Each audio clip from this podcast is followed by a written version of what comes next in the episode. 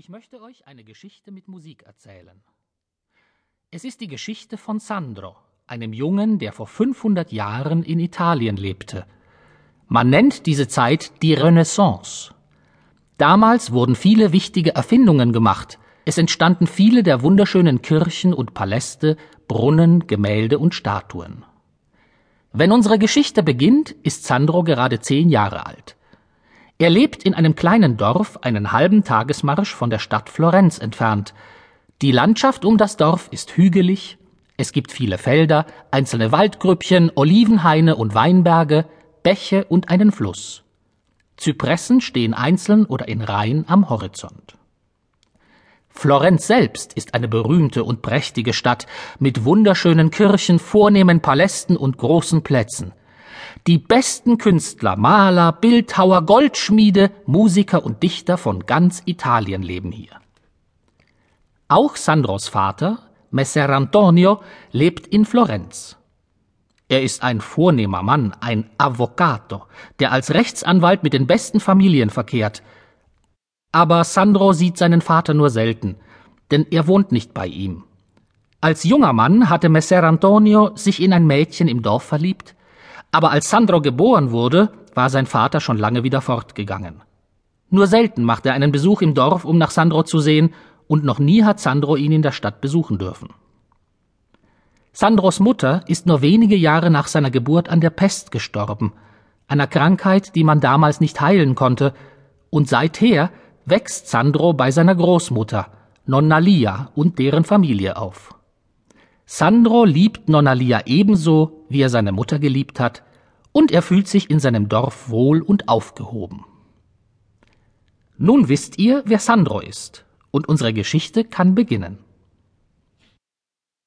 Buongiorno, Signori. Nonna Lia öffnete die Haustür und sah hinauf zu den beiden Männern hoch zu Ross. Den einen kannte sie, es war Messer Antonio, Sandros Vater, den anderen hatte sie noch nie gesehen. Buongiorno, Lia. Wir kommen, um Sandro zu sehen. Nonna Lia trat zur Seite, um Sandro nach vorne zu lassen, der hinter ihr aus der Türe getreten war. Das ist mein Sohn, Sandro, erklärte Messer Antonio dem anderen Mann. Sandro, das ist Mastro Pietro, der berühmte Freskomaler. Er ist gekommen, um deine Zeichnungen zu sehen. Guten Tag, Vater. Guten Tag, Mastro Pietro. Sandro blinzelte gegen die Sonne zu dem anderen Mann hinauf. Er war älter als Sandros Vater und sah zugleich gütig und streng aus.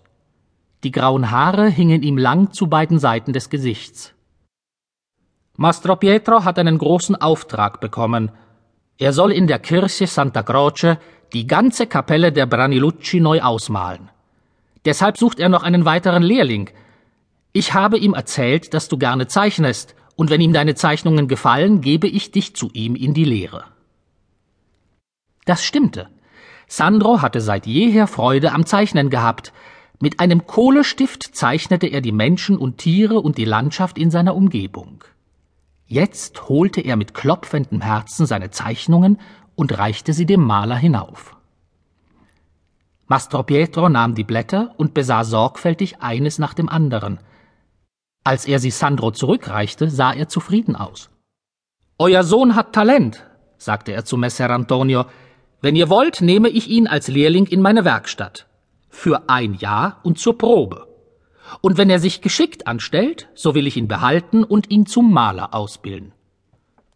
Abgemacht. Sandros Vater sah Sandro an.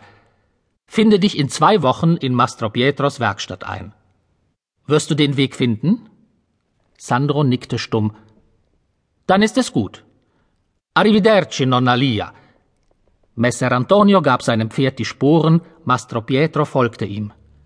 Auf Wiedersehen, Vater. Auf Wiedersehen, Mastro Pietro, rief Sandro den beiden Reitern hinterher. Nun begann eine Zeit des Wartens.